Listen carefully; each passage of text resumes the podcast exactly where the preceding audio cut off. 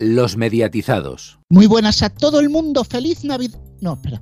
Feliz Año Nuevo, eso. Os deseamos a todos un feliz 2022 que al menos sea mejor que los anteriores, que visto el historial, pues tampoco es que sea muy difícil la cosa.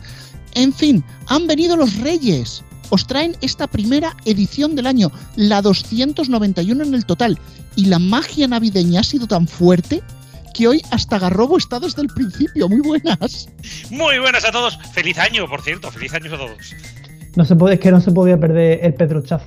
No, no nos podíamos perder. No le, no le tenías ni ganas tú ni nada al Pedrochazo. Hombre, por supuesto que le tenía ganas porque es la primera vez en toda la historia que Televisión Española pierde el liderato, tanto en cadenas como en grupo, de las campanadas de Nochevieja, el evento en el que se ha convertido la cita de Antena 3 para descubrir el vestido que llevará Cristina Pedroche tuvo 7.534.000 espectadores y un 37,9 de cuota de pantalla, lo que supone una subida de algo más de 10 puntos con respecto a hace un año. La 1 consiguió 4.758.000 espectadores y un 23,9 al que se, le pueden sumar los 880.000 de la 2 con un 4,5% de audiencia y los 187.000 y 0,9% del 24 horas que vieron a Ani Gartiburu y a Jacob Petrus. La 1 se deja, por tanto, casi 10 puntos en solo un año. En Telecinco, las campanadas de Devejer de la Frontera apenas atrajeron a 1.171.000 espectadores, lo que supone un 5,9% de la audiencia. A esto se le suman los 195.000 espectadores que las vieron en 4 con un 1% de audiencia. Y ojito porque muy cerca de Telecinco se quedó la sexta con 1.156.000 espectadores y un 5,8% de audiencia, solo una décima menos. Entre las cadenas autonómicas, TV3 fue la única que ganó en las campanadas peninsulares en su territorio, con cerca de un 40% de audiencia, superando en 15 puntos a Antena 3 en Cataluña, mientras que la televisión canaria arrasó en las campanadas insulares desde la isla de La Palma, con un 61,7% de audiencia en todo el archipiélago. Y si os creéis que solo vamos a hablar de las campanadas en la tele, os equivocáis. También de las otras, sí, el nombre en el que estáis pensando. Pero antes de eso vamos con Cristian porque José Mota y la gala posterior siguen liderando en la 1, aunque creo que ni tú ni yo lo vimos. Pues no, no. Yo vi a ese que estabas hablando antes, Rubén. No todo fueron malas noticias para la 1, ya que tanto el especial de José Mota como la gala que ofreció a continuación lideraron la noche en parte. Ahora lo comentamos. Eso sí, el programa de Mota ha perdido casi un millón de espectadores en apenas cuatro años y se quedó en 3 millones y medio de espectadores con un 23,7% de share. Mismo porcentaje hizo la gala posterior y con una audiencia parecida. En segundo lugar se quedó la oferta de Antena 3 y la gala de Tele5 ocupó el tercer puesto de audiencias. Pero desde luego, el dato relevante, después de las campanadas, el especial de cachitos de la 2 llegó a 1.853.000 espectadores y un 13,6% de share, 16,3 en la última hora de especial superando y liderando la emisión eh, contrario al resto de cadenas. Pero si miramos el global del mes de diciembre, es Antena 3 la que se impone. Exactamente, Antena 3 lideró el mes de diciembre con un 13,8% de audiencia frente al 13,2% de Tele5, mientras que la primera cadena sube 6 décimas con respecto a hace un año. La cadena de 3 media baja 8 décimas. La 1 se quedó en un 9%, bajando 9 décimas con respecto a hace un año, y la sexta obtuvo un 6,4, 4 un 5,1 y la 2 subió por encima del 3, al 3,1 por grupos de comunicación venció a tres media. En las autonómicas destacan tanto por su liderazgo como por su subida TV3 y en canales de pago Movistar La Liga. Entre los 25 programas más vistos, todos son de Antena 3, excepto los programados en Nochevieja por la 1. Los informativos de esta cadena también lideraron un mes más. Pues si lo de Antena 3 os parece un datazo, hay otro que es aún más gordo, Cristian, porque el consumo televisivo cae en 2021 hasta los 206 minutos de media por, por espectador, pero es que esta es la cifra más baja desde, cuidado, 1993. Año, por cierto, muy relevante para el tema de las audiencias debido al caso Ecotel. Por eso se cita desde el año 93. El Observatorio GECA deja interesantes titulares sobre lo más destacado del año que acabamos de dejar. La caída del consumo televisivo se hace más destacable en niños de 4 a 12 años y en adultos de 45 a 64 años donde cae 32 minutos con respecto a 2020, 31 en el caso de los niños. Telecinco lidera el año con un 14,9% de cuota media, 10 años consecutivos de liderazgo y la 1 con un 8,8% de share marca mínimo histórico. En grupos lidera Mediaset España con un 28,2 de share medio, aunque baja por segundo año consecutivo. También Telecinco lidera entre las emisiones más vistas gracias a la Eurocopa y en la TDT lidera el deporte, las telenovelas de Nova y el cine de 13. Las autonómicas públicas crecen en 2021 con TV3 liderando y los canales Aragón Televisión, ETV2 y TVG alcanzando los dos dígitos, siendo los informativos los programas más vistos junto a programas como El Conquistador en ETV2 y Atrápame si puedes en Canal Sur. En televisión de pago con máximo histórico en 2021, Movistar La Liga lidera con un 0,51% de share y el clásico se coloca como la emisión más vista del año con 1,8 millones de telespectadores. Hasta aquí el informativo de medios. Más noticias en neo.es con dos es y en todas nuestras redes sociales, en Twitter arroba neotv y arroba los mediatizados, así como en nuestras respectivas cuentas de Facebook y en el canal de Telegram de los mediatizados. Bueno, Antonio, feliz 2022, que no te lo he dicho. Igualmente, aunque ya me colé antes. Sí, anda, que nos, nos gusta el tema del pedrochazo. Yo creo que vamos a ir con ello directamente, porque es que hay que hablar sí o sí.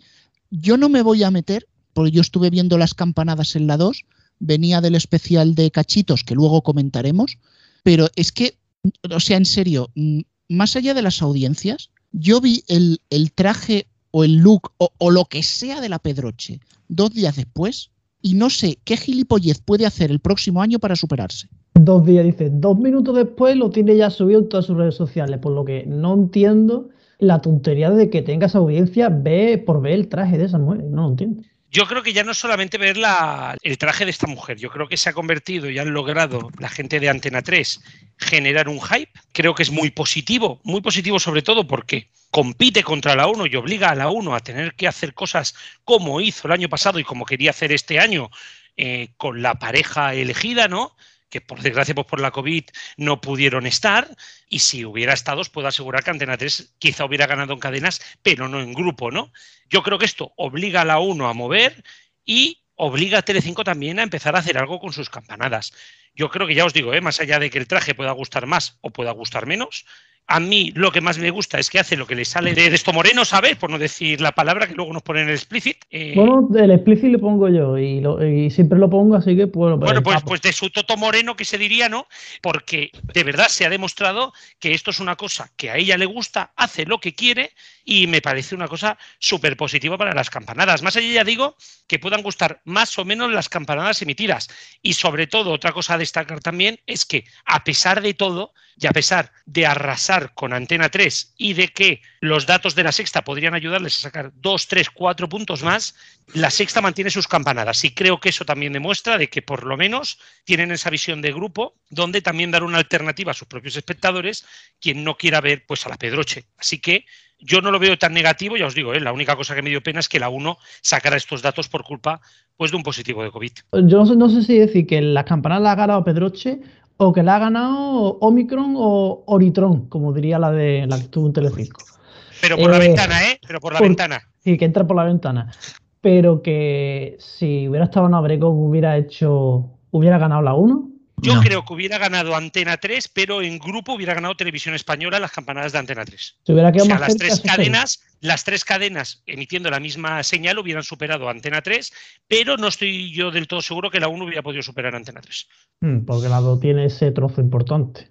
Sí, de hecho un trozo importante. Y hay una cosa curiosa con todo esto de la Pedroche, y es que el minuto más visto de las campanadas no fueron las campanadas. Fue el minuto en el que traje, Cristina sí. Pedroche desveló el vestido. Ojo, Un minuto antes. un minuto antes, Hombre, 7.798.039,4 de share. Es que en mi casa fue así, porque en mi casa se quieren ver siempre las campanadas en la 1, aunque la vimos en la 2 por cercanía en el dial, pero el vestido lo queríamos ver también. O sea que eso en muchas casas más de las que parece pasó. Sí, es que es así. No quiere decir que luego la- el minuto de, la de las campanadas no lo ganara Antena 3, que lo ganó con una diferencia abismal de 14 puntos, concretamente 37,9 por 23,9. Pero sí que es verdad que el dato relevante es que ganó el minuto donde la Pedroche desveló el vestido. Desde luego, esto es algo que antes o después sabíamos que iba a pasar. sabíamos que antes o después Antena 3 iba a ganar a la 1 las campanadas porque al final el acontecimiento en torno al vestido de la Pedroche, aunque nos parezca a algunos una chorrada como una casa, pues sí que es verdad que, bueno, pues que tiene su interés, tiene su seguimiento y al final pues la gente lo ve. Aparte de que ese retraso de no, esto, esto que siempre dicen sobre todo la gente mayor, no, es que por la primera las dan bien, las dan igual de bien o igual de mal en todas las cadenas. Ya todas las cadenas emiten con una, con una calidad, se emite con una señal que ya no va a permitir que en unas se vean y en otras no se vean. Se ven en todas. De hecho, se puede dar el dato curioso de que campanadas por internet, como las que dio Twitch, que ya luego supongo que comentará Rubén algo, se emitieron dos segundos antes que las mismas campanadas por la 1. En alta definición hablamos. O sea, me estás dando razones para el año que viene verlas con Ibai. Pues para que veas, curiosísimo esto, la verdad. Y por cierto, de todo esto de las campanadas, ¿nadie ha mencionado que 13 emitió unas campanadas? ¿Pero las vio alguien? Sí, bueno, le hemos, le hemos, dado, le hemos dado la misma repercusión que audiencia tuvo casi. Sí, sí, 181.000 espectadores. No, llegó al 1%. Llegó ahí rozando, 181.000 espectadores fueron lo que hicieron, pero vamos, mm, patético. Estoy, viendo, estoy viendo cuánta gente eh, del de 23.59 a las 24 horas ¿Cuánta gente quitó Antena 3? son unos 250.000 espectadores. Un punto y medio de ser menos. Pero claro, eso no se va ni... Eh, la que más gana es Telecinco, que gana... No, no, no, Telecinco no. La sexta que gana medio punto más. Pero las demás están igual. Bueno, las demás. La, la 1, Telecinco y 4, las que salen lo de Barlovento. Que... ¿Dónde se va esa gente? ¿Los del traje dónde se van? Hmm. No se puede ir a muchas. Me quiero referir aquí en Cataluña ganó TV3. Es posible que haya gente que se fuera a TV3 después de ver a Pedroche. Posiblemente. Campanadas de TV3, que yo lo siento mucho y que decirlo, más sosas no podían ser, macho. Ni dejaron el piro musical, no jugaron con la iluminación maravillosa, por cierto, que tiene la, Torre Akbar o ahora mismo Torre Glorias. Ni hicieron nada a pesar de haber dos reformas importantes en la plaza donde se celebraron las campanadas las paradas las emitieron a falta de un minuto y medio. Bueno, de verdad, desastroso. Para mí, desastroso. Antes, de que entre Alfonso, romper una lanza a favor de TV3, que tuvieron tanto la Torre Glorias como TV3 que improvisaron unas campanadas después de la suspensión de las mismas por parte del ayuntamiento el día 23 de diciembre. Sí, lo único una semana para prepararlas. Digo también por poner un poquito en contexto de lo que pasó en TV3 fue lo que fue. Estaba todo preparado para la Plaza de España y se anularon. Y, además el ayuntamiento no permitió hacerlas en la Plaza de España para evitar acumulaciones y sin anunciar desde dónde serían, las hicieron en glorias. Por eso digo que también los de TV3, los pobres, han hecho lo que han podido. ¿eh? Claro, también es verdad, lo sustituyeron por un botellón ilegal en esa plaza. Pero aparte de todo esto, las campanadas, antes de que se dieran en Plaza España en TV3, recordemos que se daban en la Torre Akbar o Torre Glorias y lo que hacían era jugar con la iluminación mediante dividir la, torre completa en 12 partes para sacar la iluminación. Este año lo hicieron con un grafismo cutre de cojones, vamos a decirlo así, cutre de cojones, en el que se representaba la estrella que han puesto en la parte más alta de la Sagrada Familia. ¿Tú sabes que eso tardaban en prepararlo un mes y medio? Lo tuvieron que preparar en cinco días laborables, que, hay una diferencia. y vamos a dejar a Alfonso al pobre que no puede hablar. Y solo una cosa más. Eh, sí, el tema de Barcelona lo dejamos por la desconexión autonómica del programa. Bueno. hablemos de la de Becker. Eso daría para otra hemos, ¿Os habéis dado cuenta de que en este programa hemos hablado más de las campanadas de una autonómica que de Pedroche? Sí, sí. Eh, pero bueno, vamos al lío. A mí me da lástima que haya perdido la, la uno el, liderazgo, el liderazgo en las campanadas, porque yo soy tradicional, yo soy de las que la, veo en la 1 normalmente, salvo algún año que no ha podido ser. Y eh, sí estoy de acuerdo con vosotros en, el que eh, era una cosa que se venía a venir, pero lo que a mí me ha sorprendido, por mucho que Ana Obregón no haya podido estar finalmente, es que ante antes haya subido más de 10 puntos y la 1 haya perdido como 9 puntos y pico. O sea, es que es un disparate de un año a otro. Eh, estabas diciendo también hace ya un ratillo que la 1 tendría que plantearse qué hacer. Mm, no, a mí me parece que, primero, que hacer la mejor retransmisión, lo creo sinceramente. Y luego, eh, en estos casos, cuando te superan de audiencia, haciendo un número, como es el tema del traje de la Pedroche, eh, la única manera de ya de competir en audiencia a lo mejor es bajarte al barro. Y yo no creo que la uno se tenga que bajar al barro. Bajarse al barro me refiero buscar algo morboso, que es verdad que lo de Ana Obregón no deja de ser un poco morboso, sobre todo el año pasado o buscarte un aliciente que tampoco viene mucho al caso y que ahora mismo no sé cuál podría ser, pero bueno, A todos se nos, se nos puede ocurrir alguna cosilla. Telecinco, esto de ir a los pueblos de España, nunca le salió bien. Recordemos que hace la primera década de este siglo eh, le dio unos años también por hacerlas en distintas ciudades y aquello no funcionó y ahora tampoco está funcionando. Solo el éxito del chapapote, porque todo lo demás fue la mierda. Y Sí. tampoco fue tanto el del chapapote. ¿eh? Efectivamente. Entonces, pues, pues no, aquello no.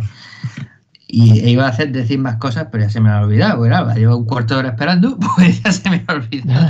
Bueno, Mira, para que veáis, una- para los que veáis cómo es la vida del mediatizado, decías, Cristian, eh, el sonido de Telecinco era el de la Puerta del Sol, que hicieron ahí un montaje cutre. Sí, sí, sí, fue espectacular. Aparte de que hicieron lo ¿Qué? del típico de cierta bebida refrescante que no vamos a mencionar porque no nos paga. Aparte de eso, mm, lo que hicieron fue efectivamente poner el sonido de las campanadas de la Puerta del Sol, porque, y esto, quien haya visitado ese bonito pueblo que es Vejer de la Frontera podrá eh, darse cuenta, no suena el reloj de la plaza como sonaba en Telecinco. Me parece muy cutre. Perdonad que os lo diga, pero me parece muy cutre. Para- Sí, sí. Es que para eso que es la de la puerta del el que se por favor. Por favor, con- dejemos continuar Alfonso, que el pobre lleva esperando más tiempo. Sí, me he acordado del apunte que quería hacer.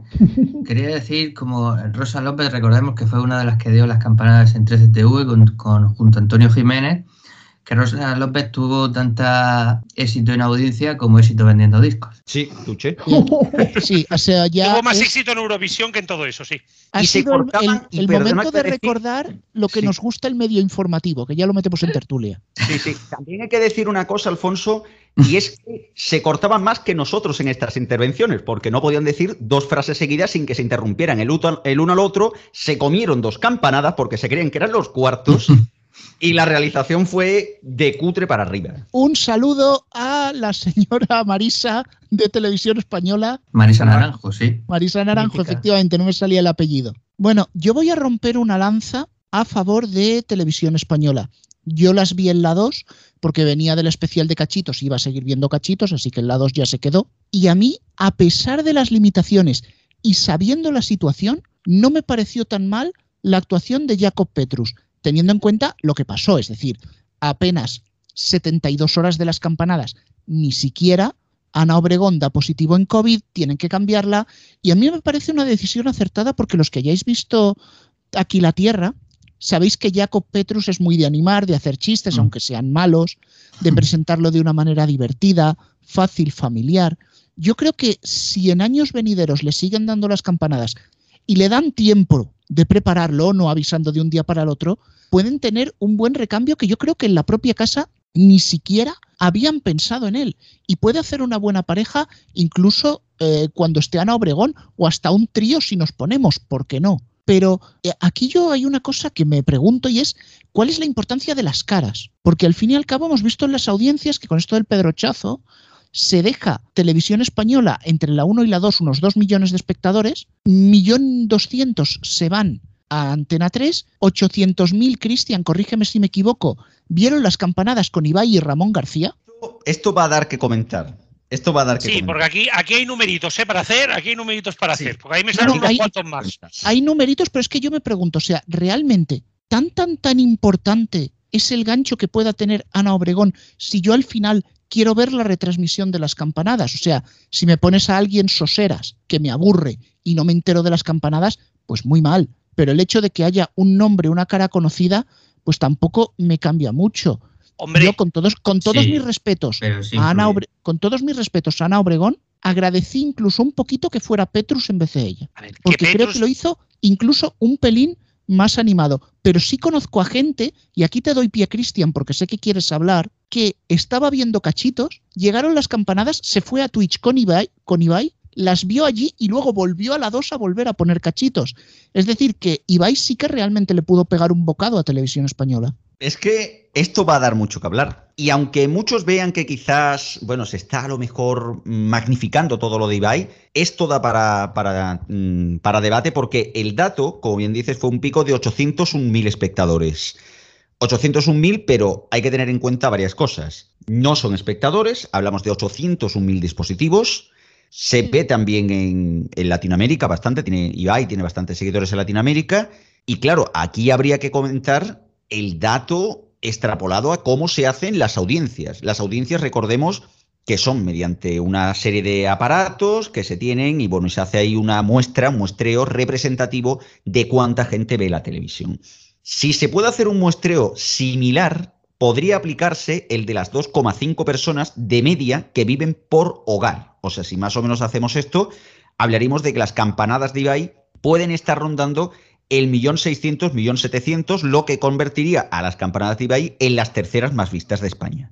Lo cual desde luego es un datazo. O sea, la verdad, las cosas como son. Y yo, yo quería. Extrapolando, extrapolando a que todo el mundo que está viendo Ibai lo ve desde España. Exacto, por eso digo, o sea, normalmente puede ser un 60-40. Por eso, por eso realmente el dato no lo vamos a conocer nunca, ni lo vamos a saber. Si, hacemos el 60-40, que yo creo que unas campanadas será seguramente mayor, estaremos hablando de un dato de 75-80 a, a, a 25-20, ¿vale? seguramente porque son las campanadas y es el momento cumbre de España, pero en, Sudamérica es ahora, estarán haciendo otras cosas, ¿vale? Podemos extrapolar una parte, pero también es cierto que multiplicamos por dos, cuando todos sabemos que cuando la gente ve las campanadas no suelen haber dos personas solo en una sala.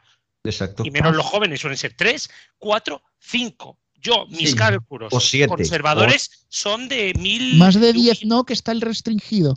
Eh, bueno, en Cataluña, en otros sitios hay, algunos, hay algunos que, se lo pasan por el forro. En, el territorio de, en el territorio de la libertad, allí podían haber 30 o 40 que no pasaba nada. ¿eh? Pero, poniéndole, si le ponemos una audiencia, vamos a ponerle, vamos a ser de esto un 75%. Hablamos de unas, 700, unas 650.000, 700.000 personas. Multiplicado por 4. Se nos va a 2.800.000, ¿no? Entonces, es muy probable que haya superado las campanadas de Mediaset. Es muy probable. Y solo daros un dato para entrar en lo que dijo Rubén de las caras. Ibai el año anterior tuvo 550.000 personas a la hora de las campanadas. Esta vez superó las 800.000. ¿Puede tener algo que ver? ¿Puede tener algo que ver que Ramón García hizo que alguna familia dijera, bueno, como está Ramón García no me da cosa verlas con Ibai? ¿O dejarán a sus hijos ponerlo porque estaba Ramón García? Son datos que yo creo que hay que mirar, ¿eh? Y que creo que son importantes de poner sobre la mesa. La estrategia de Ibai con Ramón García es de chapó porque hizo, yo creo, yo estoy convencido, que hubo gente que aceptó que su hijo pusiera Ibai porque estaba Ramón García y como y ahí es donde yo creo que sí que le hizo daño la 1, porque ¿quiénes eran las quiénes fueron las campanadas más importantes de la 1? Ana Obregón y Ramón García. Son mítica pareja. No estando Ana Obregón, pues hubo, familia, yo creo que de la 1 que aceptaron que sus niños pusieran a Ramón García por volver a ver la capa. Digo que por ahí puede haber entre boomer y millennial. Exactamente. Exactamente. estoy diciendo, eh, a ver, la lógica dice, bueno, varias, varias personas siempre están viendo las campanadas a la vez eh, en, cada casa. Sí, pero yo no me veo a la gente en general en familia o en grupo viendo las campanadas por Twitch. No sé, eso me cuesta más. Ten por cuenta, ten por cuenta que España es el país donde más Smart TV de Europa, ¿eh? Sí. Ojo sí, sí, nosotros tuvimos un rato puesto, nosotros tuvimos un rato puesto a través de, del Google Chromecast, tuvimos bastante un rato puesto antes de que empezaran las campanadas de los demás, tuvimos puesto ahí, bye. No es algo raro. Solamente decir y quería hacer un apunte antes de acabar que felicidades a las dos porque después de 10 años Cachitos sigue estando igual de fresco. Y si no lo digo, reviento, lo siento. Y me gustó el previo y el post campanadas. Genial. Pues mira, de ahí, de ahí voy a enganchar yo, Garrobo, porque yo soy muy seguidor de cachitos, me lo tragué todo, incluso los dos programas anteriores que emitieron para rellenar, que fueron dos programas de la segunda temporada que, que me costaba reconocer a cachitos porque los rótulos eran serios. Luego, el, el programa especial de Rafael Acarrá, hay gente que le ha gustado, gente que no. Dicen que a lo mejor este no era el programa que, que Rafaela se merecía, que no se tenía que haber hecho así yo desde, como espectador, mero espectador y con el conocimiento que tengo del mundo de la tele, me temo que ese fue no tanto el programa que se buscaba, sino el programa que se pudo hacer. Los grupos que pudieron entrar, los primeros habían versionado a Rafaela, los segundos entraron ya más por influencias de Rafaela, aunque tocaron canciones que no eran suyas, se metieron imágenes de archivo, cosa que no se hizo ni siquiera en el Cachitos Fest el año pasado con la pandemia, pero es que se notaba, es decir, eh, recordemos que Virginia Díaz tiene de lunes a viernes un programa y luego tiene que ponerse a grabar el especial. Y mucho me temo que se fue a Barcelona en el tiempo que pudo. Eh, solo estuvo, solo aparece en la entrevista con la Villa Rusa los primeros y luego el resto ya aparecen solos. Mucho me temo que, que fue así. El especial, pues en mi opinión estuvo bien, aunque quizás la aparición de, del comidista por detrás dando la vara sobraba un poco, estaba bien para un chiste, pero no para tantos. Y yo estaba leyendo, además, el día siguiente, la reseña que hizo Alfonso, la tenéis en Neo, el análisis de los programas de Nochevieja por Alfonso, y comentaba que lo- los rótulos de cachitos quizás se habían pasado de graciosos. No estoy de acuerdo, llevo siguiendo cachitos ya muchos años, pero sí he de decir que este año estaban, por así decirlo, especialmente virales. Más que especialmente virales, especialmente ácidos. Aun y eso con todo, esa noche vieja yo me empecé a encontrar a gente que no veía cachitos o gente que yo no me esperaba que estuviera viendo cachitos, que por encontrárselo en Twitter, en Facebook, en redes sociales, incluso en programas de mensajería por Telegram, gente poniendo capturas, eh, se empezaron a, ver el programa y se fueron enganchando, enganchando, enganchando. Es que me encontré comentarios a los rótulos de cachitos hasta en grupos sobre manga. Y gente diciendo, los subtítulos son la hostia XDDDD, con estas palabras. O sea, hay gente que ha descubierto cachitos esta noche vieja. Y eso no se va a ver este año, se va a ver el siguiente. Claro, Como que, fueron esto ha li- pasado. como que fueron líderes el- el- al final del programa, lo que pasó de las dos y media de la madrugada, el dato es brutal, 920.000 espectadores. eh, es de que- dos y es media que- a 3 y 10 de la madrugada, que lo siguiente más visto de las 2 ese día es la película de por la noche con 520.000, 400.000 espectadores menos. O sea, es una burrada. 16,4. Y también contar que lo que hablamos de cachitos, cada año la cosa va a más. Porque como bien ha dicho Rubén, la gente se engancha, lo conoce y va tirando. Y esto es muy bueno para la 2. Ha convertido, hablábamos de los clásicos, ¿no? Pedrocho, oh, que es que Pedroche tal y cual. Bueno, es que Cachitos se ha convertido en un clásico también de fin de año.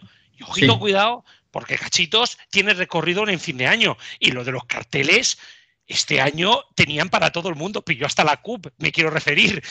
No, más, divertido, Garrobo, más divertido todavía. Se llevó una torta hasta Vodafone. Sí, sí, sí, que, que ha pillado todo el mundo. Todo el mundo, Sanidad, eh, PP, PSOE, mm, todas, todos los INDEPE, los no INDEPE, la madre que nos parió, Vox, bueno, Vox siempre pilla.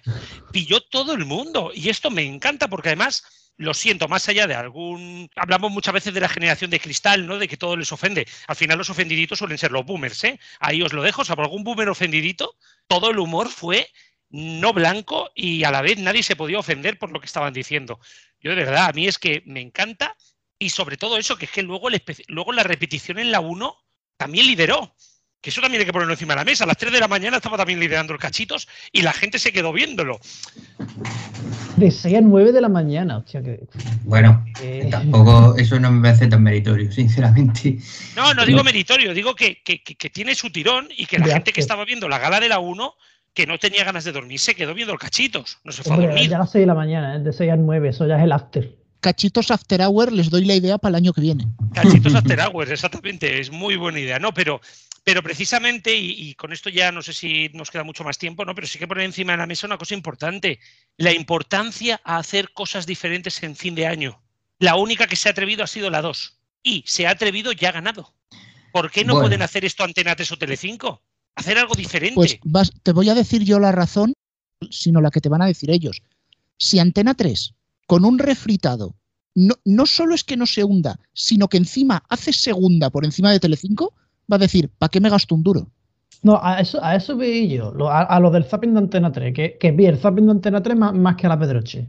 No estaba mal del todo, pese a que se veía que era una lata, porque las intervenciones de, de Eva González y el otro y el de Boom era un pastiche, pero el zapping no estaba mal, estaba gracioso y no era solo Antena 3, era de todo a tres media. Sale mucha luz, mucho zapeando, incluso algo del rojo vivo, el chiringuito, sí, o sea, momentos del chiringuito también, o sea, había de todo, de to- era de todo a tres media y estaba, bueno, estaba, sí, aceptable. Vamos a empezar a repartir. Eso cuando vamos, ¿eh? dice Vamos. eso es que va a pasar algo. Empecemos con el especial de José Mota. Yo, eh, aquí los presentes lo saben, soy bastante admirador de algunos especiales que ha hecho José Mota en los últimos años. Sobre todo cuando volvió después de aquel famoso contrato que tenía con Telecinco en el que iba a hacer muchas cosas y no hizo casi nada. Entonces, el primer especial que hizo después de aquello fue brillante para mi gusto. Desde entonces, cada especial ha ido un poco peor hasta el de este año que ha sido malísimo. Es que el especial de José Mota este año ha sido malísimo. Y es de verdad para que ya se plantee en televisión española cambiar de humoristas, que de verdad hay más humoristas que pueden hacer especiales y llega un punto en que tampoco tienen tanto que perder. Sí, que si va de precedente, coincido totalmente contigo. Yo fíjate que José Mota me preocupé porque cuando Alfonso, que es tan fan, dijo que el especial era una mierda, digo, ha tenido que ser realmente malo. Ha Porque me llevan pareciendo malos desde 2016. Horrible. Es que eché horrible. como mucho bueno, lo vi como siempre al día siguiente y el, el del Ministerio del Tiempo con los chistes y, y- y poco más. ¿eh? Bueno, hago, Ahora, hago aquí un pequeño chistes. matiz. El especial de José Mota en YouTube, que está en, en el canal de José Mota, no el de Televisión Española, llevaba, antes de entrar aquí al programa, eh, más de 200.000 reproducciones. Lo Sí, que no sé todo. si enteras porque habrán podido aguantarlo.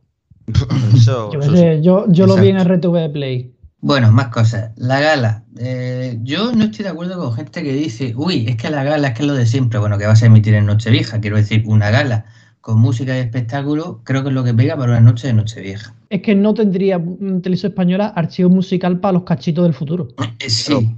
La cosa está, la cosa está en que a ver si contratan a un realizador bueno y no que uno que ponga cortinilla de estrellas como si fuera Homer Simpson. Porque Bueno. la realización del videoclip de Ed Sheeran es malo de cojones. O sea, la peor realización que he visto yo en televisión en 30 años. Es que lo firmo, Cristian. Es que a eso iba. Es que había cada dos segundos un cambio de plano absurdo porque eh, para darle ritmo eh, confundían dar el ritmo a la gala con cambios de plano continuos. Que por cierto, había planos desde 40 sitios menos el clásico plano de toda la vida, que es el plano general central sin gente delante.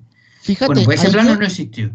ahí yo te voy a dar, te voy a dar incluso un paso más, porque eso de querer amenizar con cambios de plano y pasarse tres pueblos se empieza a hacer habitual en Play Z. Hay programas que he intentado ver allí y que me cuesta verlos de tanto cambio de plano. Sí, Sí, está pero- entrando, está entrando la vena esta youtuber de, de- de- de cambios cada tres segundos, de cortes de no sé qué, como los de Lora 20 y pico, que es por favor que dejar quieta la, la pantalla, que O me voy a marear. La cosa está en que una cosa es los cambios de plano, que, sí, yo estoy también de acuerdo, eso es cutre de cojones, pero es que lo de hacer las transiciones, por Dios, y la iluminación, que alguien se mire el videoclip de Omar Montes y que alguien se mire el videoclip de Shiran, como digo, es que eso es de verdad cutre, cutre con ganas, joder.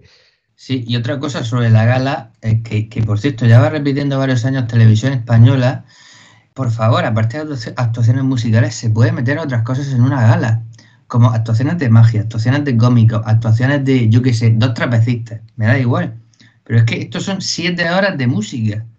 Que vale, que la música está bien y yo soy el primero que dice que en Nochevieja tiene que haber actuaciones musicales, pero no solamente actuaciones musicales, por Dios. A esto y con lo de José Mota, quisiera yo solo decir una cosa en la que podrían plantearse los de televisión española. Hacer los especiales de Año Nuevo como hacían en los años 80, que ahí empezó martes y 13 con lo de la empanadilla de Móstoles. A ver, yo creo que hay que diferenciar dos partes, incluso tres si me apuráis. La parte de inmediatamente detrás de las campanadas tiene que ser totalmente musical, porque la gente está eh, llamándose diciendo feliz año nuevo, abriendo el cava o la sidra según la zona de España, los turrones, y ahí pon música de fondo porque si sacas un cómico no le van a hacer caso. Probablemente a partir de la una, una y media, que ya el que, el que ha acabado la fiesta la ha acabado, y si fuera una noche vieja normal, los que salen de Nochevieja se han ido, ya sí mete un cómico, un trapecista, un mago, lo que quieras. O antes de las campanadas. Eh, sobre el tema José Mota, voy a decirlo muy brevemente. Sí creo que se les está quemando, que deben tocar ya.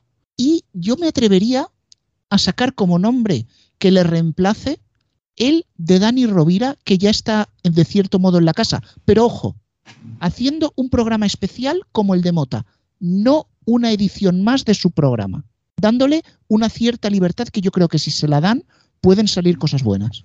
Hombre, yo sigo diciendo que la idea esta de hacer los especiales mezclando humor, un especial de variedad, quizá- quizás sea mejor opción. Pero porque ya lo del tema de los especiales, a lo mejor la gente no se lo traga de la misma manera, una hora y media de programa. Pero desde luego, completamente de acuerdo con Alfonso con que en televisión española van a tener que remodelar muchas cosas. Lo único que le ha funcionado ha sido el concierto de Año Nuevo, que sí ha dado un dato espectacular, las cosas como son. Bueno, yo solamente para terminar quería decir sobre la gala de Telecinco, que para mi gusto estuvo bastante bien e incluso mejor que la 1. Sí que es verdad, les tuvo que costar cuatro duros, como decía en el comentario de Neo, porque son todas actuaciones, o sea, artistas que vienen del Got Talent, del Factor X y de otros programas de que han pasado por la casa, con lo cual les habrán pagado lo mínimo.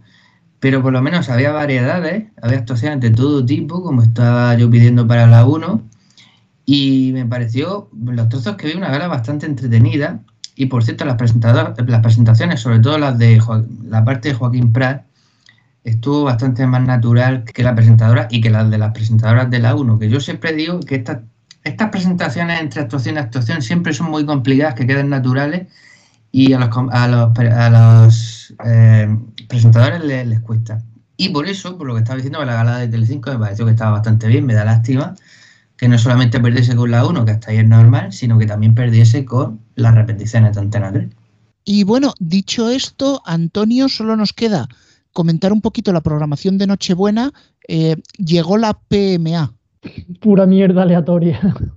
pura mierda o sea, aleatoria, ¿eh? ¿eh? O sea, si en, si en, Nochebuena estuvisteis hablando con vuestros familiares, eh, bueno, abrazándoles en la medida que se permitía y bebiendo un buen vino, es lo mejor que pudisteis hacer. Sí. En fin, no, no, es que no nos vamos ni a meter porque vale. tenemos menos telepasión que los de televisión española por esos programas. Ay, de verdad, cada vez me da más vergüenza ajena telepasión. Sí, por favor. Por favor, o sea, lo puse cinco minutos y lo tuve que quitar. Bueno, a mí me, creo, sí me creo que cuanto menos hablemos de ese programa, mejor, ¿verdad? Sí, sí, por favor. Vamos a la vergüenza pausa. ajena, no digo que han pasado más cosas.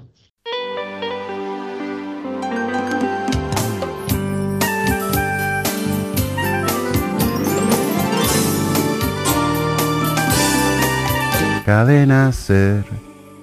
Los mediatizados. Pues volvemos de la pausa y aunque no lo parezca, estos días festivos han dado para unas cuantas noticias. Por ejemplo, Squirrel Media finalmente sí se hizo con el 75% de NetTV comprando su parte a Disney. El día 22 salió otro premio gordo, aparte del de la lotería. Squirrel Media, la antigua Vértice 360, anunció que ya controla un 75% de la sociedad NetTV, dueña de varias licencias TDT de ámbito nacional, un porcentaje al que ha accedido tras la compra de su 20% a The Walt Disney Iberia. Esta transición, esta transacción perdón, sigue a la adquisición de un 55% de NetTV al grupo Vocenta hace unas semanas. Una comunicación de información privilegiada remitida a la Comisión Nacional del Mercado de Valores explica que la compra de todo el paquete se ha cerrado en 16,36 millones de euros.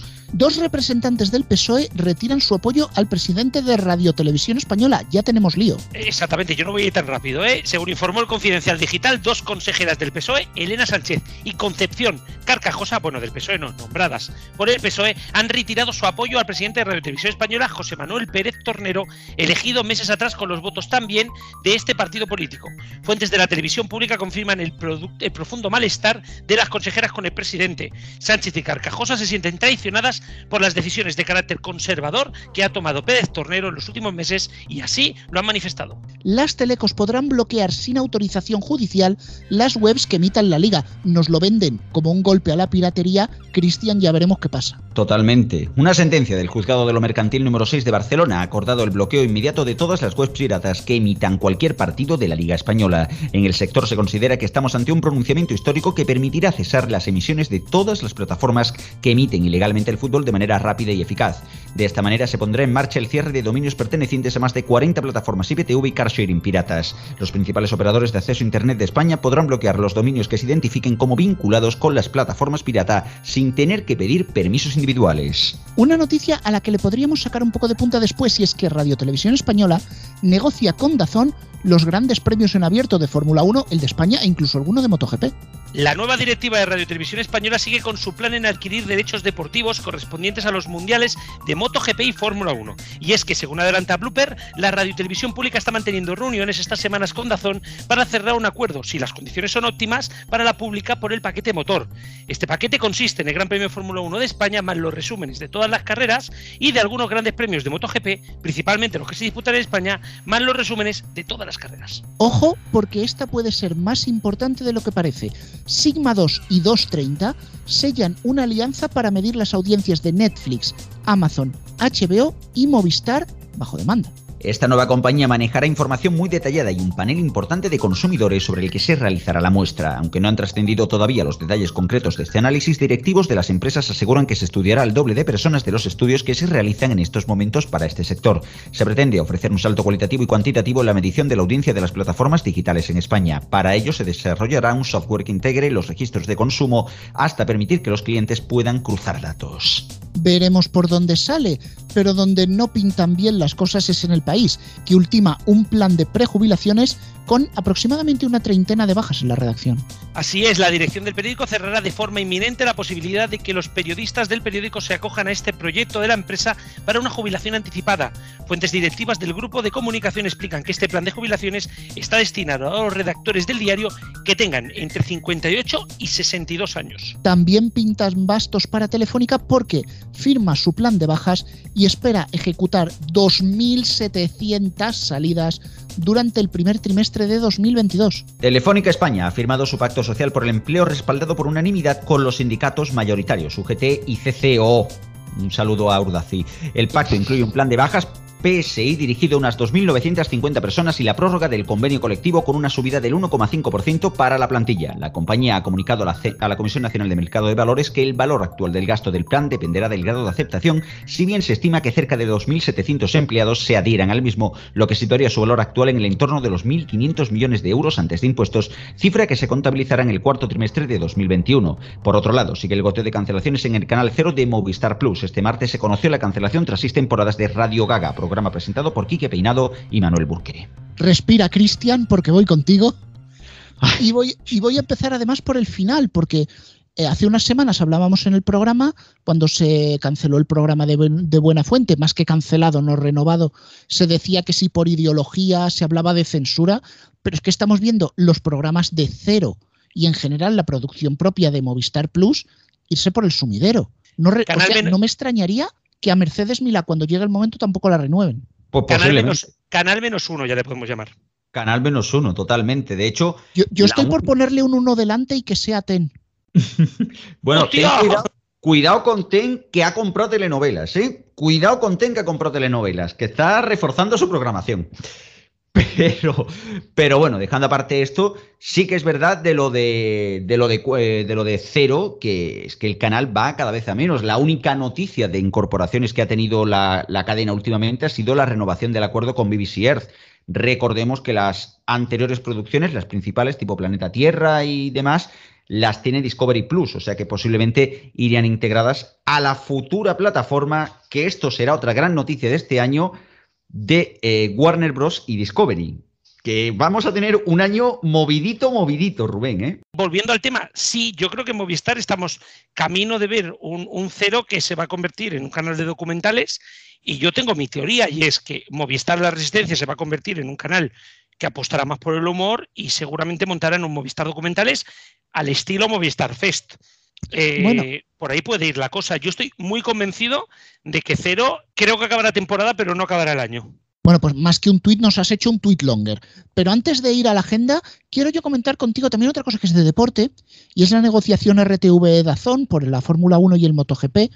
Mm, yo creo que esto es una noticia de lo más normal porque hay grandes premios que tienen que ir en abierto, eh, sí que quizás los resúmenes de las carreras podrían ir bien, pero yo creo que es eso, igual que se negoció con Movistar, o perdón, con Movistar no, con Mediaset o con otros, y que no haya un trasfondo más allá de esto de RTV y con Dazón. O, o, sí, y yo os digo, yo os pongo sobre la mesa que yo ya en su momento, cuando hablábamos de la liga, os dije, ojito, cuidado, que Televisión Española podría apostar por la primera o la segunda. Yo tenía y había escuchado rumores de que Televisión Española quería apostar por el deporte, no me imaginaba que fueran primero por la Champions, que también hay rumores de que se está hablando de una posible compra de la Champions en el siguiente trienio, o por la Fórmula 1 y las motos. No van mucho más allá siempre y cuando no haya una compra más grande. Aquí es donde va a estar el detalle. El detalle va a ser, esto se queda en una compra únicamente del Gran Premio de Fórmula 1 de España, porque recordemos que motos ya los están emitiendo, o va a ir a por más y van a hacer otras compras. Aquí es donde va a estar y yo creo que Televisión Española va a apostar por el deporte para revitalizar de nuevo unas audiencias que están por los suelos y solamente habéis tenido que escuchar la parte anterior del programa para daros cuenta. Sí, pero vamos, es que Teledeporte lo han dejado morir por inanición que eso es otro tema muy diferente. Bueno, eso ya es otro tema que ya hablaremos, sí. Pero para no meternos mucho más, vamos a ir al deporte que sí que vamos a poder ver, porque creo Alfonso está ahí haciendo señas con el folio. Sí, casi prefiero hablar solamente de fútbol porque no se sabe lo que va a pasar siempre con la CEO, la Liga Nacional de Fútbol Sala, que por culpa del coronavirus han suspendido jornada el último fin de semana. Pero lo que no para es la liga. El sábado que viene a las seis y media habrá un Granada-Barcelona y justo después a las nueve un Real Madrid-Valencia. Y en el fútbol internacional habrá eliminatorias de Copa en Inglaterra. Pero la semana que viene entra lo gordo, ¿no? Lo gordo nada menos que la Supercopa de España, cuyas semifinales se juegan miércoles y jueves. El primer día Barcelona-Real Madrid y el segundo Atlético de Madrid Atleti de Bilbao, ambos a las 8 y ambos por Vamos. La final el domingo 19 a las 7 y media de la tarde. También la semana que viene se inicia el Europeo de Balonmano y continúa el Rally Dakar. Bueno, hoy no tenemos a Juan ni a Palaciego porque se atragantaron con los turrones, se están recuperando, evolucionan positivamente, pero sin ellos tendremos que llegar a... No, es el medio informativo. ¡Pero venga! Hombre, no. Otro clásico. Oye, de verdad, esto está más repetido que la Pedroche en las campanadas. A ver, Garrobo, yo dije que en 2021 la realidad superaba al medio informativo y lo ha hecho hasta las últimas consecuencias, hasta el último día. Bueno, en concreto hasta el 28. Bueno, vale, ¿qué vale, vale. Bueno, ya me puedo imaginar por dónde. dónde va el tema. La gala inocente, inocente. Eh, sí, sí, precisamente por esa gala que no me molesten ver. Pero Ni tú ni por, nadie. por- por- por otro lado, ese día 28, nuestro compañero Héctor, no presente aquí, por cierto, Está escondido aún debajo de la mesa. no, es que resulta que los polvorones ha tenido que ir a recogerlos a Francia y no ha vuelto todavía. Joder. Supongo que se traerá cuatro o cinco series de allí, ¿no? El día 28, nuestro compañero Héctor lanzaba una noticia en Neo que indicaba que Vodafone iba a incluir canales del tipo Fast, es decir, los que conocemos de las plataformas gratuitas, alias el Pluto. El Pluto. Eudald, te queremos, ¿eh? El tema es que eh, salió la noticia un 28 de diciembre por la mañana. Estaba bastante bien redactada porque Héctor es muy serio, hace las cosas de una manera muy metódica. Y claro, eh, la primera reacción en nuestro grupo de chat que tenemos en el programa fue decir, ¿esto es una inocentada? Héctor obviamente dijo que sí. Pero la realidad, como es tan puñetera, superó a la ficción. ¿Qué sucedió horas después? que ADSL Zone puso la noticia como verídica, citando Neo. Toma ya. La Toma enterita. Yo, yo tengo que reconocer que cuando la leí en el primer segundo me creía que era verdad hasta que vi debajo un mensaje. Esto es una inocentada, ¿no? Pero hombre, creo que La- para Y, publicarla y la en tu verdad, página y web. la verdad, estabas por llamarme para decirlo. Eh, sí, porque, porque además os reiréis, pero a mí me parecería algo muy normal que llegaran canales FAS y que completaran la parrilla para los gratuitos. Pero, más allá de esto, hombre, en tu página web, por favor, intenta contrastar algo, ni que sea. Digo yo, Hombre, yo creo que el, el contraste lo hicieron, el del monitor, que lo tenían al 97, ¿sabes? con todo el cariño del mundo, la gente ha de ser eso aún, ¿eh? Esto Sí, es, pero esto es es, que el esto- 28 de diciembre. Sí, pero es que esto ya en Neo nos estamos acostumbrando a que pase y que no sea 28 de diciembre. Es decir, hay veces que yo he hablado, ya que estamos hablando de, de Fast, vamos a hablar de El Pluto, Fast and Furious. sí, que yo he estado confirmando informaciones con la gente de Viacom para saber si un canal realmente entraba, las sorpresitas estas que ha habido de, de última hora, por así decirlo, en este el canal de Maradona, si se iba a quedar, el MTV Good Vibes, y lo publico y al poco me encuentro que la revista Hobby Consolas me lo copia sin citarme. Una revista que está en un grupo grande como es Axel Springer, que en su descripción y en el quiénes somos habla de la gran profesionalidad y la verificación que hacen sus periodistas y el rigor, el rigor de mi entrepierna, chavales. Sí, sí, en Alemania sobre todo, que se lo digan a quien vea el canal este de Die Welt, este, que van a ver lo profesional que son, por los cojones. Mira, no, no solo el Die Welt, o sea, si ves el build, lo único bueno es que va a 1080, o sea, por lo demás, Y Alfonso y yo estamos con cara de no sabemos de qué estáis hablando, pero no pasa nada. Un canal, Sí. un canal, resumirlo, para resumirlo, junto con Russia Today, el canal donde se centran todos los antivacunas de Alemania. Ah, muy Bueno, bien. El build, el build, para quien no lo conozca, es el típico tabloide sensacionalista que como en Alemania no tienen Telecinco, allí funciona en formato periódico. Una cosa, la sintonía, la sintonía del canal la canta Miguel Bosé. No lo, lo sé. sé, pero es asquerosa. Sí, sí, el canal es el canal es un 7NN con algo de dinero, para que más o menos nos hagamos la idea. Sí, sí, no, pero un, un 7NN con dinero y con los realizadores de Sálvame. Sí, O, o- o el de la noche vieja de eh, Televisión Española. también con No, ese está pirado, pero de otra cosa, en ¿no? Movie Maker, sí. Es que si la, si la noche claro. vieja, si la noche vieja fuera en directo lo podría entender, pero siendo grabada yo no lo entiendo, de verdad, pero bueno, da igual. Reconduciendo este tema, en Neo, este 2021 nos hemos acostumbrado a que nos copien sin citar. Así que, por favor, señores, citen e intenten verificar un poquito. Siempre pueden acabar, siempre pueden acabar poniendo OW. Sí, y, y a veces los que ponen OW se esperan porque no se creen nuestras noticias. Pero vamos a hablar de otra cosa. Los, Y, que nunca, eh, los que nunca copian, por cierto. sí, os voy a hablar de algo que no os lo vais a creer. A ver, ¿qué ha No os lo vais a creer. Los programas de Sol Música han fracasado. ¡Onda! Bueno, bueno, bueno, No bueno, bueno, bueno, bueno, bueno, bueno. ¿Quién lo podía pensar? Me dejas de una piedra, Rubén. Hombre, es que nadie, nadie, nadie se, se podría plantear que un programa de fitness regulero y uno de paisajes encajaran en un canal de música indie. ¿Cómo ha podido fallar? Hombre, hay que reconocer que fue una decisión muy indie. Muy Sí, independiente, sí, sí. Independiente de la razón humana, me quiero referir, ¿sabes? Eh, Bueno, los hechos son que el programa Sol Relax, que no va de sexo, porque ese es el que va a las 12, desaparece digamos que ese, pro- es- la parrilla ese programa debería de ir justo a la una después de que acabe el programa de sexo. Pero bueno. no, no, y tampoco el piti, el, funcionaría. el piti de después. No, pues ya está. El sexo No, el piti de después no. Ese programa es para sobarse. Y hay parejas que como te duermas después de eso, se lo toman mal. Uy, uy, uy, uy. Ay, yo soy de los que prefiero prefiero dormirse justo después. Bueno, da igual, seguimos, sí. Eh, sí, eh, de- a ver, dejando ya la vida privada fuera, la realidad es que Sol Relax desaparece y a Ponte en Forma, un programa que en mi opinión tenía que ir en de casa, solo le han mantenido el pase de las 8 de la mañana, que me imagino que en un temático de música a las 8 de la mañana debes de tener un share atronador. Cero, cero. Igual que vamos en Nochevieja, sí. Sí, pero es que además lo intentaron con virulencia, es decir, Sol Relax empezaron a ponerlo a las 12 de la noche, eh, no, perdón, a las 11 de la noche y a las 4 de la tarde, que puede decir dormirte y la siesta, como vieron que no funcionaba, lo metieron a las 8 de la tarde, que ahí ya no pintaba nada, ponte en forma, lo tenían a las 8, a las 9 y media y a las 11, y por si esto parecía poco, lo metieron a las 7 de la tarde, que no pintaba nada, ¿para qué? Para acabar quitándolo. Qué cracks, qué cracks. Lo que sí parece que ahora eh, Sol Música quiere volver un poquito al esquema habitual eh, de tener a la 1 a las 2 de la tarde un especial, una entrevista, a las 7 de la tarde igual. Eh, se han recolocado un poquito los programas. Habrá que ver cómo evoluciona esto, porque viéndolo lo mismo en febrero me encuentro otra parrilla. Que tengamos que celebrar que un canal musical pone música y que fuera en TV. Bueno, y porque no me voy a meter en la música que están poniendo. Que el otro día intenté analizarlo y todavía me estoy reponiendo, ¿vale? Ah, mira, es eh, cadena Dial TV. Ven, podemos seguir, sí. Adiós. de verdad que esto, esto parece el medio informativo, pero no lo es. Pero lo que viene ahora sí es el medio informativo. Bueno, pues estamos ya en el mes de enero. Tristemente, el canal Viajar es historia. El canal Viajar es historia, Es pero historia, historia. sigue, ¿eh? Ojito, Sí, historia Historia Sí, sigue, ¿eh? y, el, y el de historia de extraterrestres. Sí, Ah, el historia es básicamente, sí. por los cojones. y Sci-Fi no hace documentales de extraterrestres. ¿Qué cosas tú?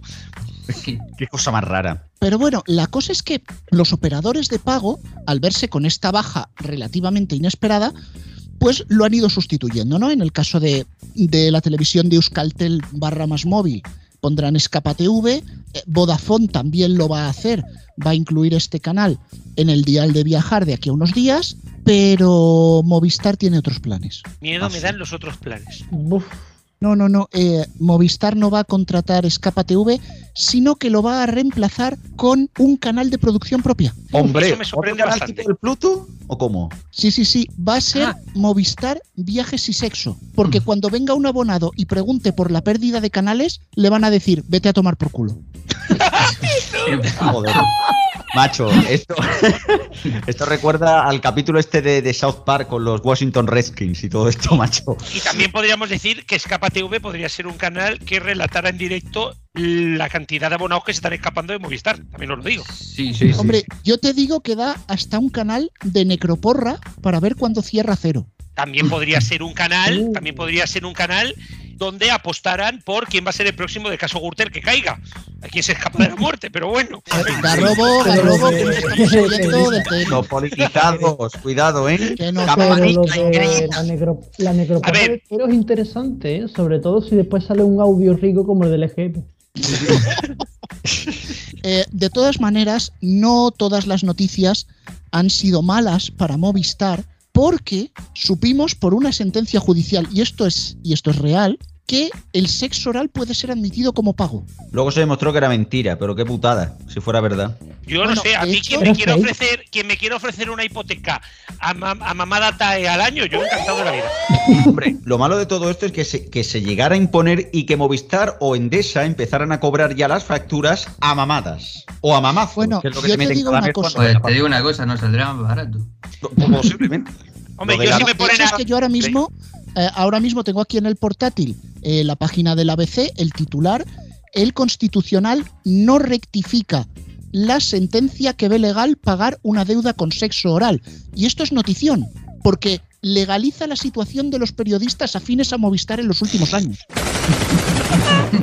Bueno, a ver, lo de Movistar, los de Diario, los del periódico. ¿Podríamos decir que con, e- eh, que con esta medida podría ser como la ley Rider de ciertas páginas web? No me tires de la lengua. Tira, tira, tira, tira, tira, de la lengua de lo que sea.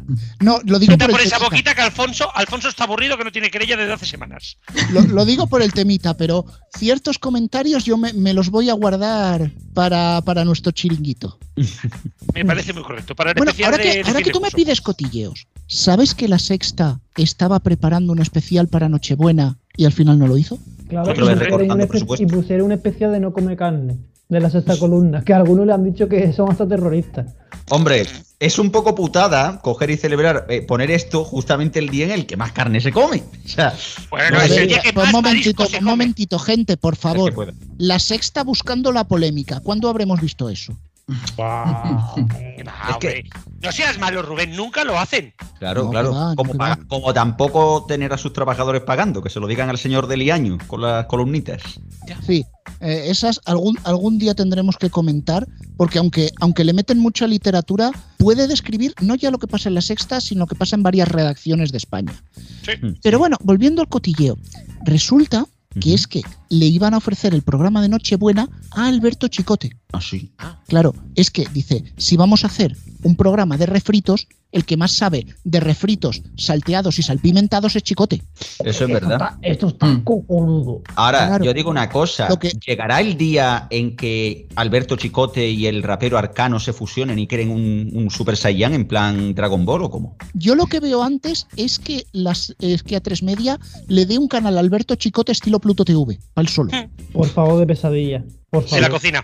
Sí, sí, sí. pe- sí. Pesadilla, pesadilla en cualquier programa que aparece. Pero bueno, el tema es que, claro, Chicote, que es buen cocinero, dice, ostras, pero para un refrito, yo qué sé, tráeme unas verduras, un poquito de vino blanco, que lo puedas salpimentar. Y en A3 Media le dijeron que no, que no tienen presupuesto ni papán rayado.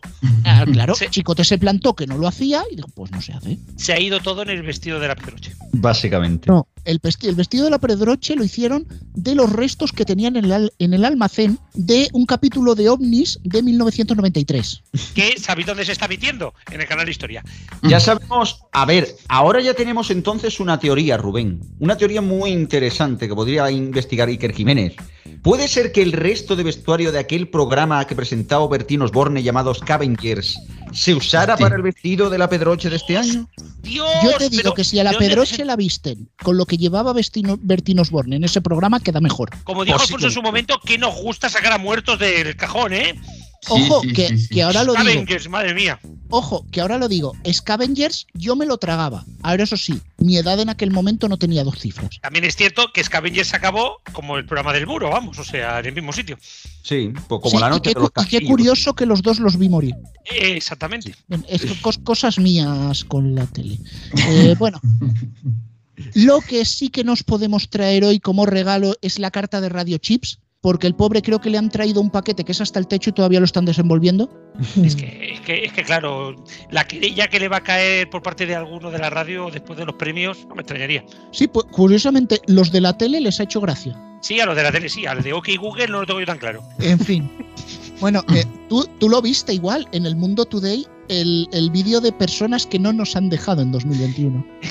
Sí, si habéis escuchado un ruido ha sido que precisamente mi Google ha hablado después de la frase que he dicho. ¿Qué dice? Te digo una cosa, mi Pancho habla mejor que tú, OK Google. Eh, sí, pero vamos a intentar que no hable más, ¿vale? Bueno, venga, vamos a irlo dejando porque yo creo que ya nos está empezando a pasar factura a la cabeza el turrón. Chicos, muchas gracias a todos. Adiós. Adi. Eh, ¡Feliz Adiós. año! Me- Merry Christmas, Happy New Year. Antonio, lo de siempre, rapidito. Que las sintonías son Creative Commons, que están en la descripción de los podcasts y eso, que estamos en muchas plataformas de podcast, en YouTube y también en algunas emisoras y hasta la semana que viene. Con programa llamas estándar.